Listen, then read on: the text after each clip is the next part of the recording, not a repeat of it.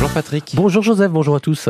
Pour protéger la planète mais aussi faire des économies, c'est le moment d'appliquer ce qu'on appelle les éco-gestes Oui. et une attitude bah, générale. Alors pour en parler, nous accueillons ce matin euh, Sébastien Arnoldi qui est conseiller à l'association Aprémis 80. Bonjour Sébastien. Bonjour Patrick. Alors on parle souvent euh, de sobriété énergétique. Euh, Qu'est-ce que c'est et comment on peut justement euh, œuvrer pour cette sobriété énergétique? Alors, la sobriété énergétique, c'est un vaste sujet. C'est en gros réduire volontairement et de manière organisée. Alors ça, c'est Mhm. la définition. De, euh, volontairement et de manière organisée, ses consommations énergétiques. Donc c'est un changement de comportement en fait Ouais. euh, chez, chez beaucoup de personnes. Le problème, c'est que dans la définition, il y a volontairement. Voilà, et que on sait à l'heure actuelle que la sobriété énergétique, elle peut être volontaire ou elle peut être un petit peu subie. ouais, Ça peut être subi aussi comme un rationnement, Ouais. entre guillemets. Ouais, alors un rationnement. Euh, Enfin, perçu comme tel. euh, extérie- oui, voilà, extérieur ou même un- un- intérieur, c'est-à-dire pour les personnes qui sont un peu en pré- ce qu'on appelle en précarité énergétique, Mhm. euh, bah, ils n'ont pas d'autre choix que d'être dans la Oui, sobriété, voilà.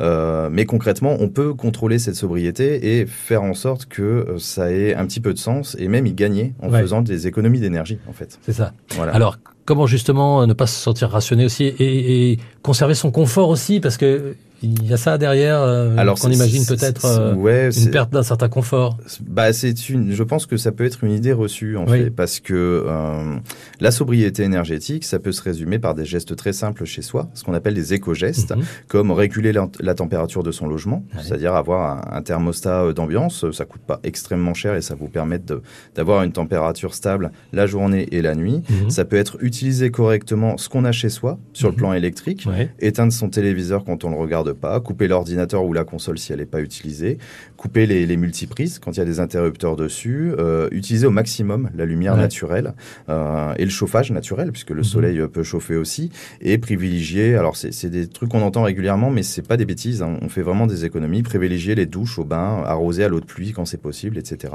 Ouais. Voilà et con- contrôler aussi si c'est possible régulièrement tout ce qui est appareil de chauffage et de ventilation parce que s'il y a un déséquilibre là-dedans, ben, ça peut aussi créer de la surconsommation.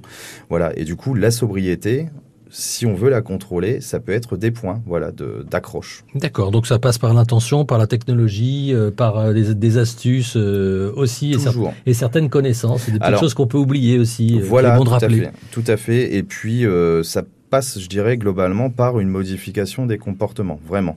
C'est-à-dire euh, des comportements sociaux, sociétaux Mhm. et, euh, et économiques. Ça peut aller jusqu'à euh, se poser la question de est-ce que j'ai vraiment besoin d'utiliser mon véhicule à essence, par Mhm. exemple, pour aller faire des courses à 200 mètres de chez moi? Voilà, donc c'est un vrai questionnement.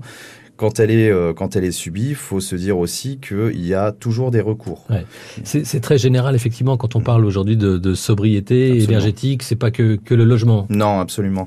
C'est euh, tout ce qui concerne les énergies qu'on utilise au Mhm. quotidien, que ce soit l'électricité, que ce soit euh, les énergies fossiles, ou que ce soit notre propre énergie aussi à nous. C'est-à-dire que nous, on, on en crée de l'énergie, et si on en dépense inutilement, ça peut avoir des conséquences assez, euh, assez dramatiques. Euh, comme je disais, sur la, par contre, sur la sobriété qui est subie, vous pouvez être accompagné, il faut le savoir, par des assistantes sociales ou des médiatrices en énergie qui peuvent vous conseiller sur les éco-gestes à domicile Mhm. et, euh, et vous aider à voilà, modifier un petit peu ces comportements-là. Voilà, tout cela existe. Merci pour ces conseils. Il y a Euh, pas de souci, en tout cas, merci Sébastien Arnoldi. Très bonne journée. Également, C'était les, les petits conseils qui vont bien pour faire des économies.